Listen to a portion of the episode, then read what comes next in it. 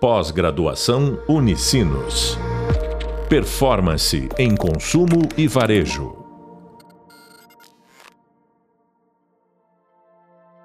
Olá, bem-vindos ao podcast da disciplina Growth Hacking e Performance. Eu sou a professora Cintia Faviero e o podcast de hoje se chama Growth Marketing, onde o growth e o ROI se encontram. Hoje vamos falar sobre um aspecto muito importante das estratégias que envolvem growth e qualquer estratégia de modo geral, né? O ROI. Mas para isso, eu tenho aqui uma convidada muito especial comigo, que é a Ana Almeida. Ela é gerente de e-commerce na Amo Varejo e a gente vai conversar sobre esse assunto. A gente vai aí ter a oportunidade de escutar a Ana e como em toda a trajetória dela, né, e principalmente agora na Amo, ela vem fazendo para buscar o ROI, enfim, a performance, né, de modo geral nas suas estratégias. Então, Ana, muito bem-vinda, fico muito feliz em te ter aqui no nosso podcast e queria que tu começasse te apresentando. Oi, oi, pessoal. Primeiro, muito obrigada pelo convite, eu estou super feliz de estar aqui, esse é um assunto que eu gosto muito de falar. Vou me apresentar aí brevemente. Eu comecei a minha carreira na Nielsen, pesquisa de mercado. Uh, trabalhei na Nielsen, trabalhei depois no GPA, é, no Grupo Pão de Açúcar, sempre com uma frente uh, que mesclava, né? Pesquisa de mercado, análise, é, inteligência de dados no geral, com estratégias de venda é, e tentando aplicar né, aqueles insights em, em, na parte tática. E aí depois disso passei pela Arezo e aí agora eu tô na Amo há faz um ano e, e dois meses. É, e aí na Amo acho que é uma combinação muito legal, assim, que é uma empresa que consegue trazer muitos, é, trazer muitos dados, tem esse mindset é, mais focado para análise, onde a gente consegue de fato pegar aqueles dados e já implementar a estratégia, fazer teste, enfim, ver os resultados.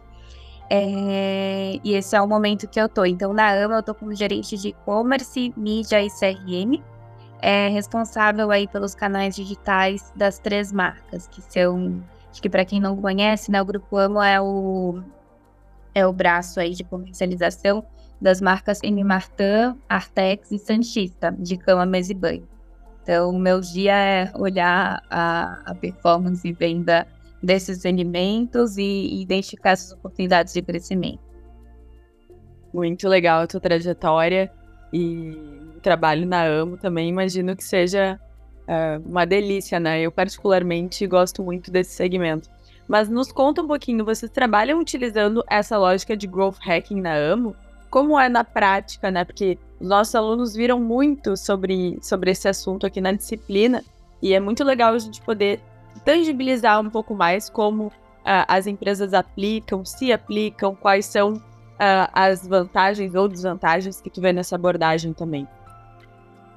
Legal.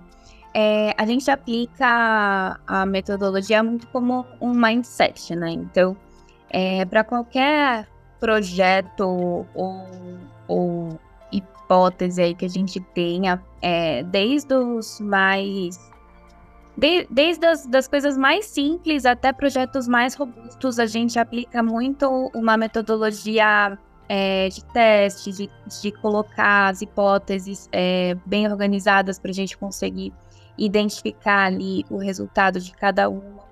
E aí, hoje, é, a gente tem essa, esse mindset de construção de, de teste para as principais áreas, assim, que que eu comentei, né, que estão dentro do meu escopo de e-commerce, mídia e CRE. Então, por exemplo, é, a gente vai olhar para o resultado de venda ali ou, ou algum resultado do, dentro do funil, a gente viu algum gap, alguma coisa, é, ou uma performance de uma mídia, ou um, alguma coisa em CRM, que a gente viu algum tipo de cliente que a gente poderia é, melhorar a retenção dele, enfim.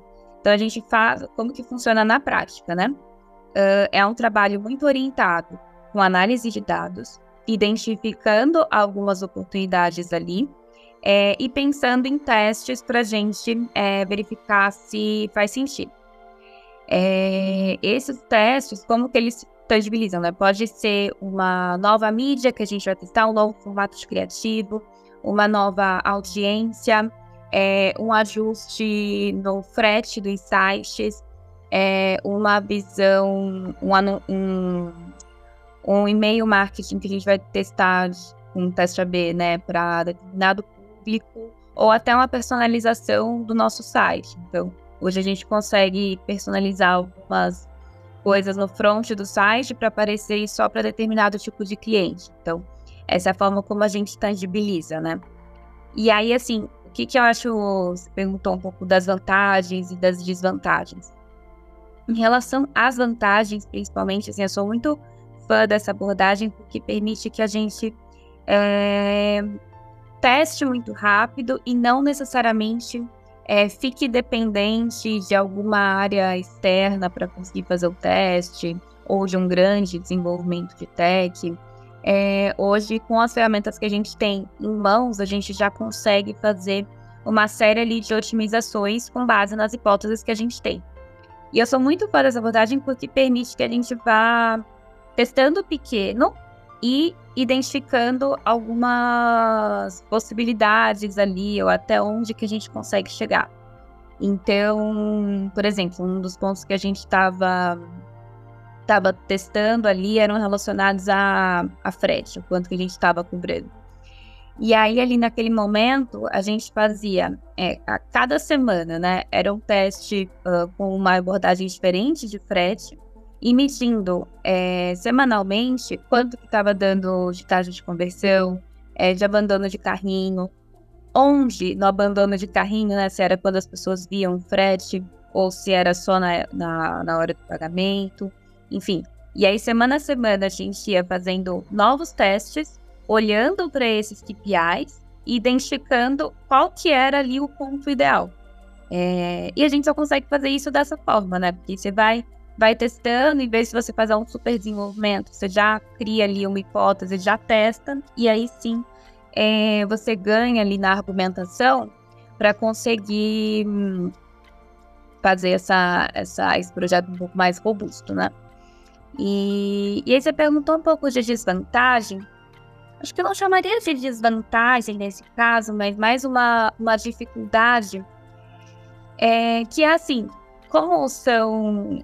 Sempre tem, e seja no dia a dia do varejo ou de outras empresas, uh, muitos testes possíveis ao mesmo tempo, muitas ideias querendo ser validadas, é, muitas frentes possíveis ali, e a gente precisa escolher os testes com, clareza, com prioridade, para que a gente não acabe fazendo né, tudo ao mesmo tempo e, e, não completando nada. Então a gente tem que ter um mindset muito claro. Qual é o meu objetivo de negócio no momento?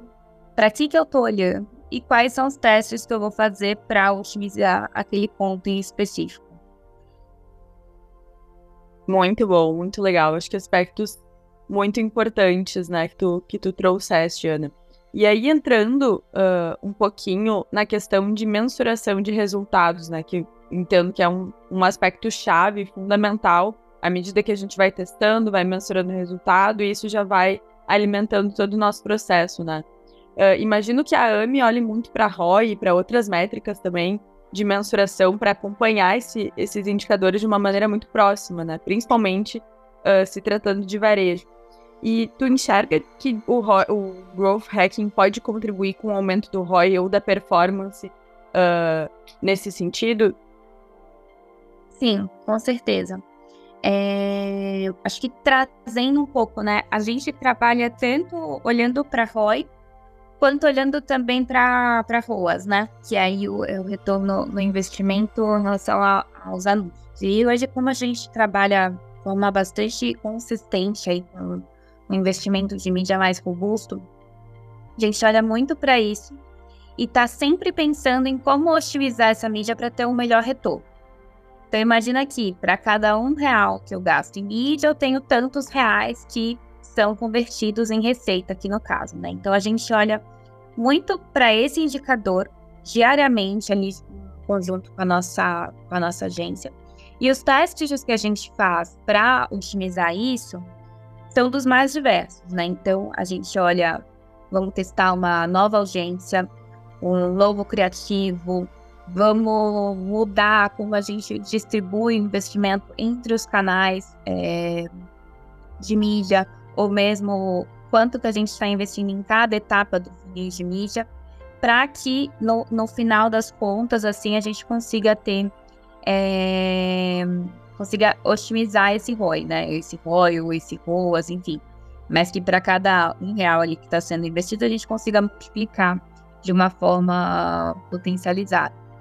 É, e aí acho que tem uma coisa que, que eu gosto de ressaltar sempre, que é, seja nas otimizações de mídia, seja é, em qualquer teste de, de CRM, personalização de site, enfim, nunca vai ser uma coisinha, um super projeto, assim, dificilmente vai ser um super projeto que vai mudar o jogo. A gente está fazendo pequenas otimizações, pequenos testes mas que no conjunto deles é, é esse conjunto que vai ajudar a gente a, ganhar tração e compondo um, melhor resultado, sabe?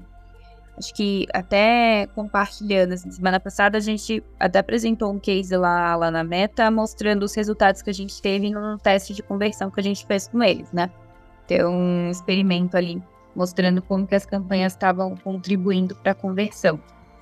E assim, o resultado super positivo desse, te desse, desse teste que a gente fez, ah, não foi porque a gente tá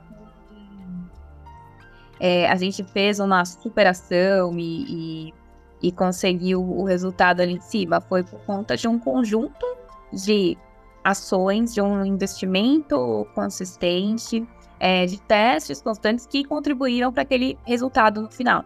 Então, eu acho que esse, esse mindset ele precisa permear é, não somente a minha área, né, mas acho que toda, toda a companhia, de entender que são essas microações que vão compor, compor o, o resultado final. E aí você perguntou também sobre a como que a gente olha para o boi, né? Eu acho que a gente olha muito do ponto, é, do ponto de vista também de o quanto que é, sobrou no final das contas. Então, assim, é, quando a gente fala de de mídia, a gente olha muito para o ROAS, né, como eu comentei, mas no ROI, para qualquer ação que a gente faz, a gente desconta ali, é, entende qual que foi o ROI incremental, né? Então, se eu não tivesse feito esse teste aqui, eu teria, estaria com uma venda X. Porque eu fiz esse teste, eu tô com uma venda 0,5x. Então eu entendi ali qual que é o meu incremental, e em cima daquele incremental a gente ainda faz é, várias reduções, né? Então a gente tira, sei lá, eventualmente é, algum custo a mais que a gente teve, seja de mídia, ou tira imposto, tira custo de frete, tira embalagem, enfim, tudo, justamente para saber assim o que que o que, que resultou no final das contas, como que ele o teste se pagou e se foi positivo. Muito bom é muito, muito importante a gente trazer essa visão para os alunos, porque quando a gente fala em growth, existe também um mito por detrás, né, de, de que a gente vai ter um crescimento exponencial uh, usando essa metodologia. E sim, ela pressupõe de fato e nos, nos traz uma agilidade muito grande, nos, no, é, é um mindset, como tu comentou, né, de crescimento. Mas a gente também precisa ter muito cuidado uh, ao, ao usar e ao entender essa, essa metodologia e olhar principalmente para essas métricas que nos ajudam a ver o resultado de uma maneira é, clara, né? Ter clareza no que a gente está testando, no que a gente está colocando uh, para rodar.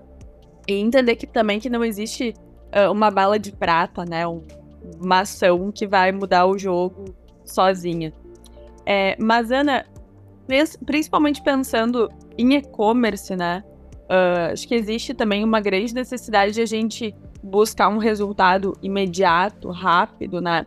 E eu queria te perguntar como equilibrar essa necessidade de buscar um resultado imediato, um ROI imediato, né? Uh, com algumas estratégias que precisam ter um prazo maior, um longo prazo, né? Quando a gente pensa num crescimento sustentável. Eu queria que tu comentasse um pouquinho sobre esse trade-off, sobre esse equilíbrio que a gente precisa muitas vezes buscar nessa lógica de e-commerce. Super. Não, e, e principalmente assim no e-commerce, no varejo todo, é muito difícil, né? Às vezes equilibrar, porque você tem aquele projeto que você quer desenvolver É, mas você sabe que ele não vai ser de uma hora para outra, né? Que, que demanda ali um monte de um monte de ajuste. Mas ao mesmo tempo você tem que pagar o, o almoço de amanhã, né? Você tem que mostrar a venda todo dia, a gente olha para isso. Então é, é um desafio constante, constante mesmo. Mas eu penso muito assim é que a gente precisa saber escolher as batalhas. Então, identificar qual que é o, o projeto que tem maior potencial para a gente atacar. É, e fazendo ali análises que mostrem a importância daquilo que a gente quer, quer defender, até para a gente conseguir sponsors dentro da empresa, né? É, e aí, assim, que, como, como que eu separaria, né? Eu tenho os projetos ali curto prazo, que eu estou pensando venda é, na veia ali, que é o, o almoço de amanhã, e eu tenho esses projetos mais longo prazo, que são os que eu preciso escolher, assim, de forma muito muito cautelosa e nesses que eu vou me desenvolver um pouco mais. Então, é, e vou testar mais e saber que o resultado ele não vem tanto a curto prazo.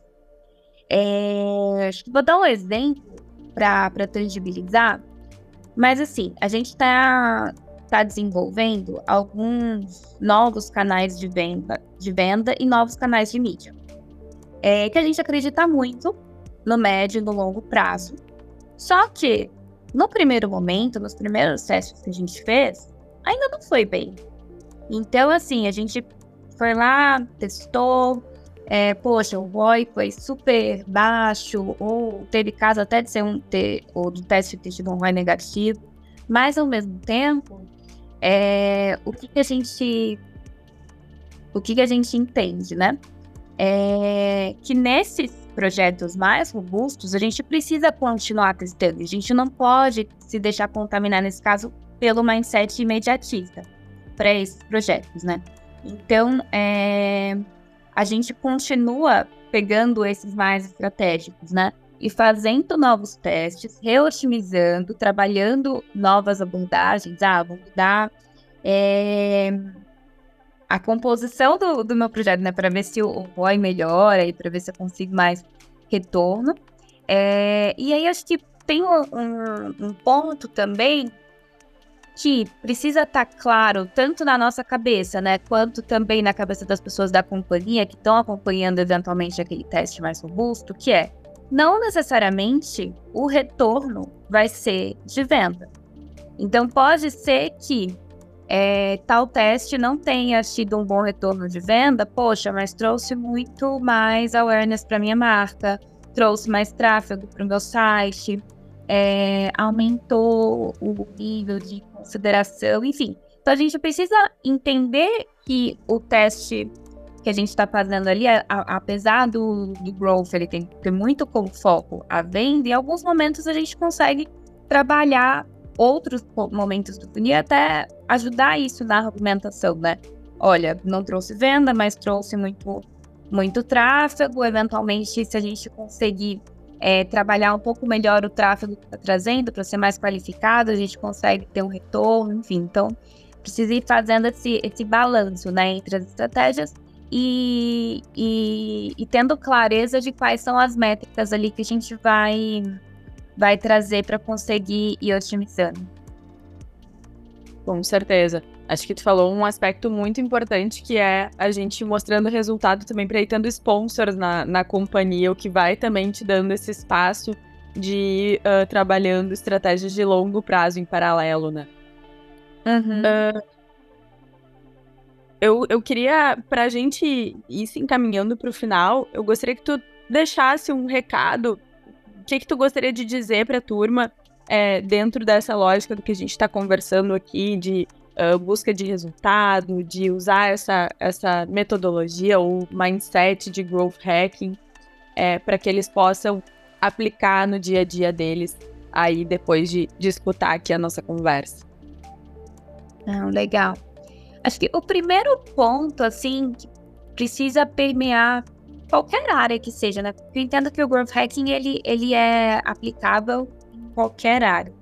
É ter uma visão muito, muito clara e aprofundada na medida do possível, né? Porque a gente também não pode se afundar ali nos dados, mas assim, ter uma visão clara é, de análise de dados. Então, acho que esse é o, é o principal ponto. Assim. Precisa estar tá muito.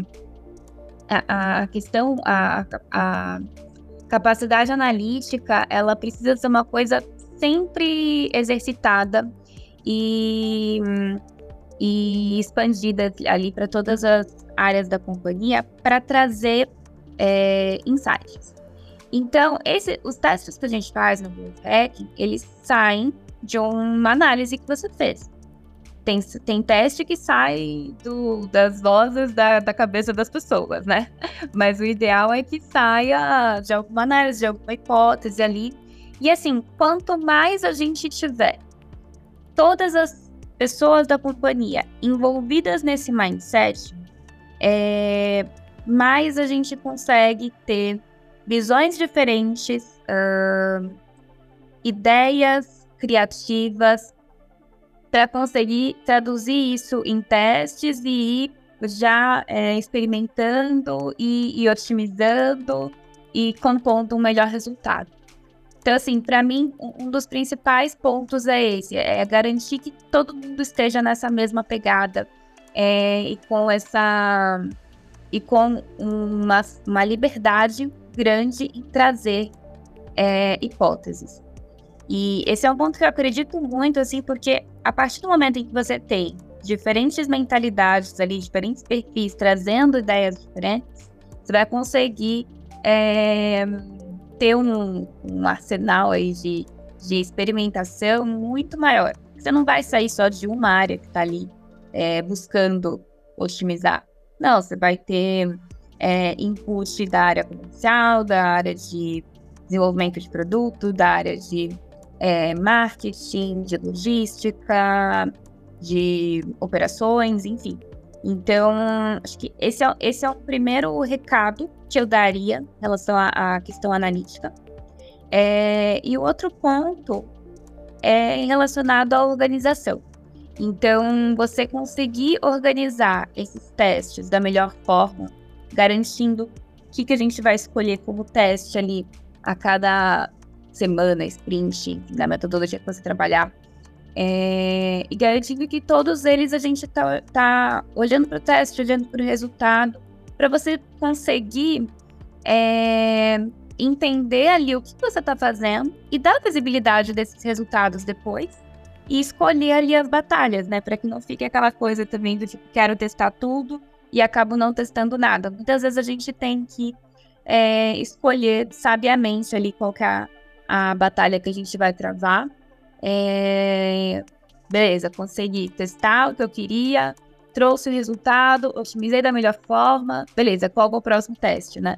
E, e, e organizar assim de uma forma mais prioritária. Muito bom, Ana. Muito obrigada pela tua participação. Acho que conseguimos tangibilizar bem para os alunos vários aspectos importantes que a gente viu no e-book, nos, nos outros materiais que os alunos têm aí à disposição na disciplina. Então, agradeço muito a tua participação.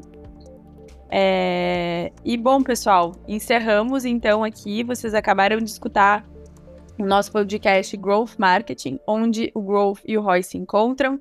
Eu sou a professora Cíntia Faviero. Hoje nós recebemos aqui a Ana Almeida, que é gerente de e-commerce da Amo Varejo, para a gente falar sobre esse assunto tão importante, né, que é o ROI, que é a busca pelo resultado. Lembrem-se de aprofundar o assunto nos hubs visual e de leitura, além de conferir as demais referências sobre o assunto.